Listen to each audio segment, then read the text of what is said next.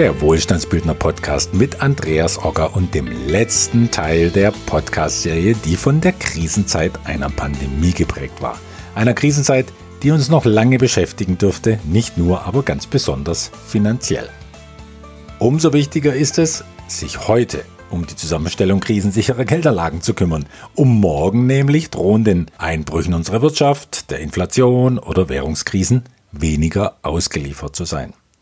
Spotlight Nummer 6 ist dabei eine, ja, unschätzbare Hilfe, die nicht nur bei der Auswahl von Geldanlagen, sondern in jedem Augenblick des Lebens zu besseren Entscheidungen führt. Damit der letzte Teil dieser Podcast-Reihe nicht so lange ausfällt, teile ich ihn in zwei Hälften. 5.0 und 5.1. Da wir uns gleich mit Spotlight Nummer 6 beschäftigen, nochmals zur Erinnerung die Nummer 5. Ein lebendiges Portfolio ist ein sich irgendwann selbst erhaltendes und erweiterndes System. Wer danach strebt, Spotlight Nummer 5 zu verwirklichen, der kann der Zukunft zumindest in finanzieller Hinsicht erheblich entspannter entgegensehen. Egal wie stark sie steigen werden, die Steuern, die Gebühren, Lebenshaltungskosten, Schuldentilgung, ja die Schuldentilgung, für die ein jeder Bürger herangenommen werden dürfte. Die drei wesentlichen Bausteine, mit denen sich so ein sich selbst erhaltendes Portfolio zusammensetzt, habe ich im letzten Podcast auch erwähnt. Sie setzen sich zusammen aus Infrastruktur, Entwicklungsimmobilien und Agrikultur, also aus den gesellschaftlich wichtigen Kernelementen und unverzichtbaren Wertschöpfungsketten. Wertschöpfungsketten, die bisher jeder Krise standgehalten haben, sogar schlimmen Kriegen. Und sollte eine Krise so massiv sein, dass selbst diese Anlageklassen in große Not kommen, dann geht es sowieso ums pure Überleben und um unvorstellbare Zustände, die dem Abwurf einer Atombombe gleichkommen. Und dann sind Geldprobleme und deren Bewältigung gewiss nicht mehr unsere größte Herausforderung. Neu übrigens ist an dem Drei-Säulen-Konzept wenig, im Gegenteil, es ist mehr als 500 Jahre alt, wahrscheinlich noch älter, aber ich habe es eben nur bis zum Portfolio der Dynastie Medici im alten Italien zurückverfolgt. Mir hat das gereicht, um zu sehen, dass sich diese Zusammensetzung mit diesen drei Säulen in wahrlich nicht nur einer Krise bewährt hat. Heute aber soll es um einen viel erfreulicheren Zustand gehen. Der war womöglich so gewohnt erfreulich, dass wir ihn in unserer Gesellschaft für vielleicht zu selbstverständlich genommen haben und deshalb gar nicht mehr wirklich genießen konnten. Der Corona-Lockdown und der ganze damit einhergehende Verzicht, so schwer mir selbst gefallen ist, waren so gesehen ein Segen, um uns nämlich in Erinnerung zu bringen, welch ein Genuss es ist, Wahlfreiheit im Leben zu haben. Es geht um die Freiheit aus einem Angebot an Möglichkeiten wählen zu können. Jetzt spreche ich natürlich nicht über Parteiwahlen oder die Wahl einer Regierung, denn da stellt sich sowieso die Frage, wie frei wir überhaupt sind bei dem politischen Angebot, das uns zur Wahl unterbreitet wird. Aber nein, nein, ich will an der Stelle nicht jammern. Im Vergleich zu anderen Gesellschaften dürfen wir schon ein wenig mehr das Gefühl haben, wählen zu können. Nein, ich rede von der größten aller Wahlmöglichkeiten, vor die wir alle in jedem Moment, in jeder alltäglichen Minute unseres Daseins gestellt werden, nämlich immer aufs Neue zu entscheiden, wer und was ich sein, tun und haben will. Wir entscheiden schließlich in jedem Augenblick mehr oder weniger bewusst, wer ich im nächsten Augenblick sein werde. Und wer sich an dieser Stelle jetzt gleich fragt, ja, wo denn da die Wahlfreiheit ist, außer am Samstag Golf spielen zu gehen oder die Garage aufzuräumen, der mag daran ablesen, wie sehr ihm Routinen und Gewohnheiten die bewusste Wahlfreiheit abgenommen haben. Und es ist ja auch praktisch vom ersten morgendlichen Gang ins Bad zur Zahnbürste, die wir natürlich immer mit der gleichen Hand halten, bis zum Anziehen des Schlafanzugs am Abend, von Montag bis Freitag genau zu wissen und gar nicht mehr darüber nachdenken zu müssen, was im Leben zu tun ist. Manche ziehen die Routine auch weiter am Wochenende durch und das nennt sich dann Stadionbesuch, Party mit Freunden oder Kirchgang. Denn all diese liebgewordenen Gewohnheiten sparen Energie, nämlich die Energie, sich entscheiden zu müssen. Bemerkenswert ist, dass beim überwiegenden Teil der Fälle der Mangel an Geld, der Mangel an Geld dafür sorgt, wie sehr sich jemand sein Leben mit Routinen zuzementiert. Aber genau deshalb gibt es ja auch diesen Wohlstandsbildner-Podcast. Und um es zu Ende zu denken, eine hundertprozentige Wahlfreiheit zu definieren, wer wir sein wollen, haben wir sogar dann, wenn eine der Optionen der eigene Tod sein sollte. Das dokumentieren ja eindrucksvoll die Leben und Schriften von Viktor Frankl, Mahatma Gandhi und anderen, wobei auch ein Blick in die Bibel Stoff dafür liefert, welch mächtige Selbstdemonstration der eigene Tod sein kann. Doch so tief will ich jetzt einmal nicht gehen und bleibe einstweilen bei der Wahlfreiheit in unserem alltäglichen Leben, wozu auch die Gestaltung der Aufbau eines Anlagenportfolios zählen dürfte. Wer dabei nun wie auf jeder anderen Ebene des Lebens auch die Möglichkeit hat, bewusst zwischen verschiedenen Optionen zu wählen, er steht allerdings vor einer Aufgabe. Eine Aufgabe, die gar nicht wenige als echte Herausforderung empfinden. Er muss sich nämlich entscheiden. Eine Entscheidung zu treffen, also einem Weg gegenüber einem anderen den Vorzug zu geben und dann den auch wirklich gehen zu müssen und den anderen nicht, obwohl der doch auch so toll sein könnte, das fühlt sich für manche nicht nur herausfordernd an, sondern stellt regelrecht ein Problem für sie dar.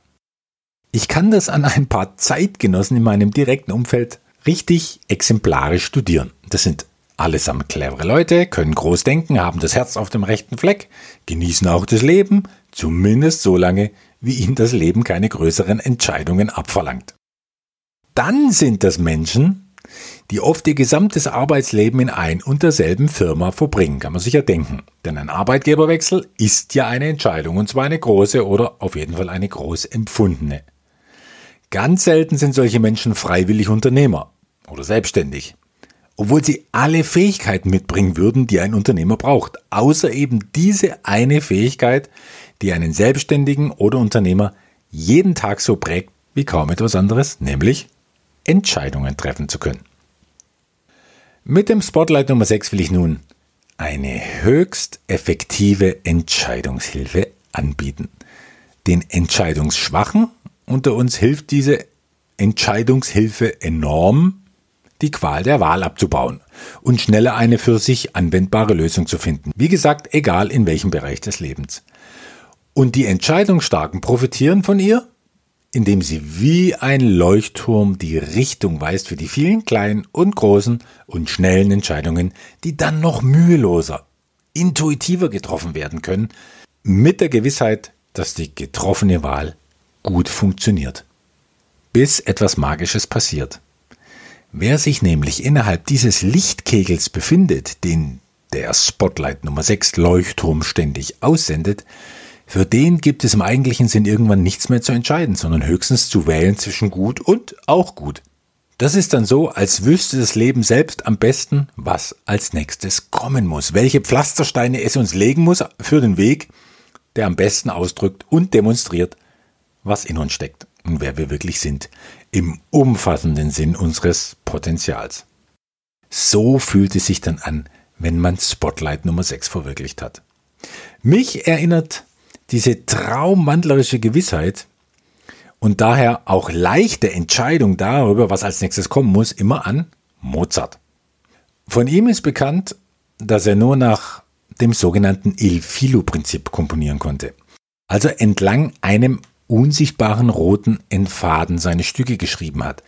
Wann sich in ihm bei der Entwicklung eines musikalischen Motivs oder eines Themas nicht völlig von selbst und geradezu zwingend die Fortsetzung daraus ergeben hat? Wenn überhaupt nur eine Entscheidung nötig war, was als nächstes kommt, dann hat er die Komposition komplett verworfen. Denn entweder es floss in einem Guss aus ihm heraus, oder das Werk war seiner nicht würdig.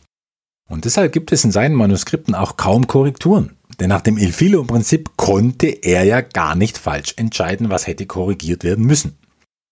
Ganz anders zum Beispiel bei Bruckner oder Beethoven, deren Manuskripte zum Teil wie Schlachtfelder aussehen, als, ja, als Ausdruck größter Zweifel, wie es innerhalb dieser unendlichen musikalischen Möglichkeiten weitergehen könnte.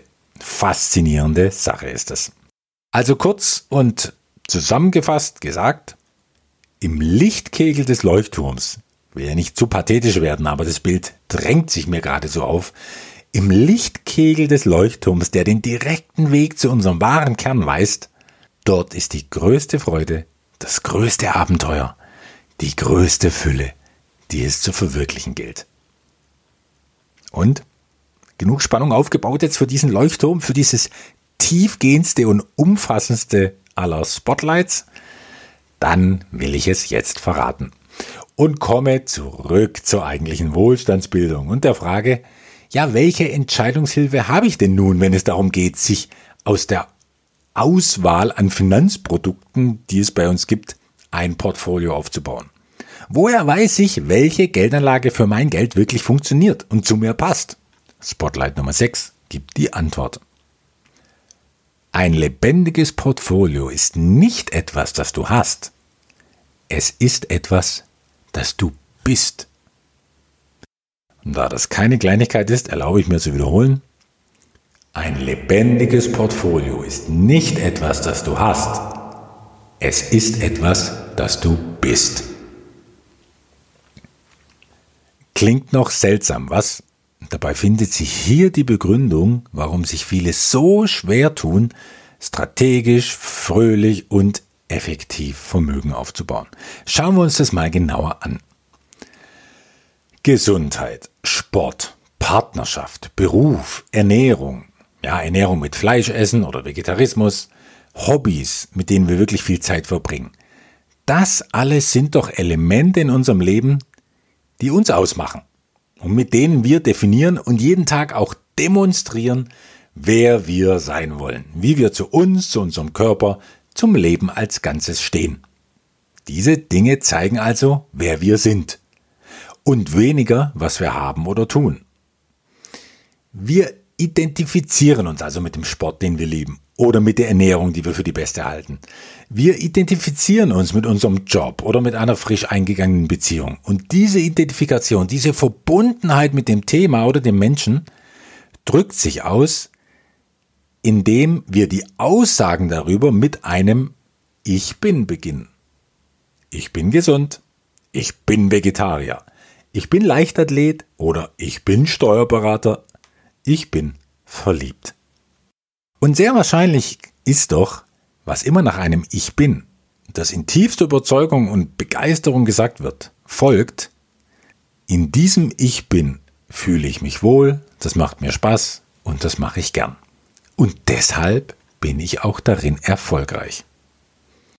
Da gibt es jetzt nur eine Sache, ohne die zu leben in unserer Kultur unmöglich ist die sogar einen überragenden Anteil hat an unserem Sein, an unserem So-Sein, an unserer Art zu leben und die deshalb wie kaum etwas anderes aufdeckt, enthüllt, verrät, entlarvt oder auch nur unterstreicht, wer wir als Persönlichkeit und Charakter wirklich sind. Und trotzdem identifizieren wir uns nicht damit. Denn obwohl unverzichtbar ist diese Sache dann doch für die meisten so eher ein notwendiges Übel, was man halt braucht. Und wenn genug davon da ist, dann vergisst man es und kann sich mit dem wahren, mit dem echten Leben beschäftigen und den Dingen, mit denen man sich wirklich verbunden fühlt. Denn diese Sache ist etwas, das man im besten Fall doch nur hat, aber man unmöglich sein kann im Sinne eines Ich bin. Und das ist Geld. Und die Mittel, die einem mehr Geld verschaffen sollen, wie zum Beispiel Geldanlagen. Geld ist etwas, nach dem wir alle streben, weil es mit Überleben und mit einem selbstbestimmten Leben zu tun hat. Und deshalb versuchen wir auch Geld aufzubauen, meistens mit Hilfe doch von Geldanlagen. Aber wie verbunden fühlen wir uns damit? Jetzt ehrlich, fast alle nehmen ihre Geldanlagen doch als etwas Getrenntes von sich wahr, oder? Da bin ich und dort ist meine Geldanlage. Aber beim besten Willen eine überragende Verbundenheit spüre ich da nicht. Und ich verstehe auch, warum das so ist, zumindest bei Geldanlagen, die man von der Finanzindustrie so kennt. Wer bitteschön identifiziert sich mit seinem Bausparvertrag? Wer legt seine Riester-Rente auf den Tisch mit einem breit gestreuten ETF daneben und strahlt übers ganze Gesicht? Schaut her, das macht mich aus. Ja, wer fühlt das eigene Blut in Wallung bringen, wenn er an seinen Immobilienfonds denkt? Und wer ist zutiefst berührt, wenn er mit jedem Monat Einzahlung in die Rentenkasse den Bescheid von der Rentenversicherung bekommt, sofern ihm nicht die Tränen kommen angesichts einer Rente, die ihm doch mal irgendwann ein würdevolles Leben ermöglichen soll. Viele versuchen Geld aufzubauen, weil sie sich wünschen, diese Limitierung namens Geldmangel ein für alle Mal loszuwerden. Doch sie scheitern oder es geht nicht recht voran, sie stochern, sollten sich überhaupt darum kümmern, schon bei der Auswahl von Geldanlagen ein Leben lang im Trüben herum und rennen bis zur Rente im Hamsterrad des Geld verdienen müssens. Und ich vermute stark, vielleicht ist der Grund dafür, dass sich die so schwer tun, dass vor alledem kein Ich bin steht. Wer hört denn jemanden schon von sich sagen, und zwar außerhalb von irgendwelchen Motivationsseminaren? Zum Beispiel, ich bin Vermögensaufbauer, ich bin ein Geldmagnet, ich bin Investor und das nicht mal hauptberuflich, aber genauso erfolgreich. Oder, wie ich es für mich in ein unverbrauchtes Wort gepackt habe, ich bin Wohlstandsbildner. Ja, es ist doch so, nur ein kleiner Teil von uns sieht Geld, Vermögen und Geldinstrumente als etwas, was auch die eigene Persönlichkeit ausmachen kann und worüber man so begeistert spricht wie über den letzten Urlaub im Gebirge. Nee, die meisten behandeln Geldanlagen als etwas, ja, irgendwie so Verborgenes, als wäre es fast etwas Peinliches, Anrüchiges oder im besten Fall etwas Langweiliges. Und oft werden Geldanlagen sogar komplett übersehen, wie ich es regelmäßig erlebe, wenn Leute in ihrem ungeordneten Karton voller Unterlagen bemerken, dass sie seit 23 Jahren in irgendwas einzahlen und obendrein noch irgendwo ein Postsparbuch herumgammelt mit 4800 Euro drauf. Vor all dem da steht kein Ich bin, sondern höchstens ein Ich habe davor. Und gar nicht selten auch ein Ich habe vergessen. Fazit. Vermögensaufbau ist ein notwendiges Übel. Ja, vielleicht beschäftigt man sich sogar mal mit ihm, wenn die Börse ihre Hochs oder Tiefs hat oder irgendeine Wertstandsmitteilung ins Haus flattert aber darin einen Teil der eigenen Persönlichkeit sehen, einen Ausdruck von wer ich bin, tja, ganz großes Fragezeichen. Dabei kann das ganz anders aussehen. Dabei kann Vermögensaufbau dann auch ganz anders laufen. Wenn dieses ein lebendiges Portfolio ist nicht etwas, das du hast, es ist etwas, das du bist, nicht nur gehört, nicht nur verstanden, sondern auch gelebt wird und die Chance bekommt, das Leben im, im umfassenden Sinn zu bereichern, nicht nur durch Geld. Und dann verschwindet auch diese Trennung zwischen einem Geldanleger und seiner Geldanlage und stattdessen entsteht eine echte Verbindung zwischen einem Investor und seinen Investitionen, weil die Investitionen Ausdruck seiner Persönlichkeit sind. Und dann kann die Antwort auf die im schwäbischen Dialekt so oft gestellte Frage, ha, und was machst auch du so? lauten, ich bin dies, ich bin das. Und außerdem macht es mir total Spaß, Investor zu sein. Und wie viel Spaß das sein kann, was das bringt, wie sich das mit den drei Säulen eines lebendigen Portfolios verträgt, all das soll Teil äh, sein von Teil 5.1 und der letzte Teil dieser Podcast-Reihe Wohlstandsbildung in Krisenzeiten einer Pandemie. Und bis dahin, probiert doch einmal aus, den Lichtkegel eures eigenen Leuchtturms auszuwerfen. Und vor die großen und kleinen Entscheidungen eures Alltags die Frage zu stellen, bin ich das? Zeigt das, wer ich sein will? Und das ist jetzt nicht philosophisch gemeint, sondern ganz praktisch. Wenn ihr dann auf die Antwort hört, die in euch aufsteigt, könnte das nämlich ganz erheblich Einfluss nehmen auf das, was ihr als nächstes tut. Vielleicht werdet ihr euch dann mit jemand anderem treffen als mit dem, mit dem ihr euch treffen wolltet. Oder etwas anderes essen als das, was ihr gewöhnt wart. Oder etwas anderes anhören als das, was ihr sonst so im Radio anhört, beziehungsweise auf Netflix anschaut. Im Vergleich zu dem, was ihr noch gestern äh, oder vorgestern angeschaut habt. Oder ihr, ihr werdet anders reagieren auf den Anruf von jemandem, der euch was verkaufen will. Oder Ihr werdet euch nochmal überlegen, euer Geld so anzulegen, wie es in Focus Money oder der Bankberater von nebenan vorgeschlagen hat. Einfach mal die bei vielen üblichen Reihenfolge umdrehen und als erstes fragen, wer bin ich? Und nicht, was will ich haben, was springt dabei für mich heraus? Dann vielleicht folgt auf das Sein, das Haben, nämlich ganz von selbst. Die Antworten, die euch auf diese uralte Orakelfrage, wer bin ich, durch den Tag führen? Diese Antworten mögen nicht immer bequem sein, sie machen aber immer glücklich. Wir hören uns. Bis bald.